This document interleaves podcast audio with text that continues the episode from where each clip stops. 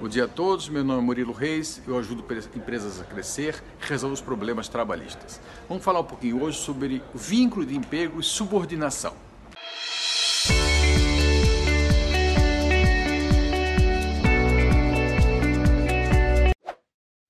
Então, gente, com a reforma trabalhista, nós temos aí uma situação diferenciada hoje, né? Você só vincula empregados, só cria realmente a relação de emprego. A relação de trabalhos todo mundo tem. Mas relação de emprego você tem que ter a subordinação. Sem a subordinação, você não pode identificar que essa pessoa é empregada ou não. Ela pode usar uniforme, ela pode usar um crachá, ela pode ir com regularidade no mesmo lugar de trabalho, ela pode ter reuniões de coordenação com pessoas da empresa. Tudo ela pode ter. Ela só não pode ser obrigada a fazer alguma coisa, ela não pode ter subordinação. Esse é o ponto, né? Ordens. Ordens pode ser por WhatsApp, Ordens pode ser por e-mail, ordem pode ser verbais. Isso que não pode contar, porque a ordem, se acontecer, ela aí caracteriza realmente o vínculo de emprego.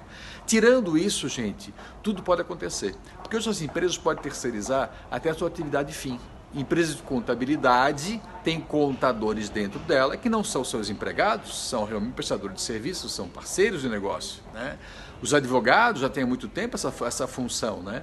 dos advogados que são associados, não são empregados deles. Né?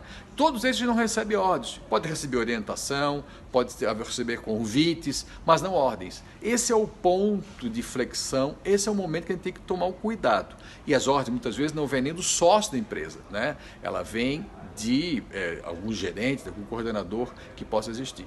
Gente, esse era o meu toque de hoje. Eu estou aqui no Tribunal Superior do Trabalho, na sessão de julgamento de tribunal, acompanhando justamente essa interpretação do tribunal. Né? O que, que é o, o que, que é o subordinado, o que, que não é, e está muito assentado, muito claro aqui. Para ser realmente empregado, tem que haver subordinação. Muito obrigado, gente. Um abraço aqui do Tribunal Superior do Trabalho.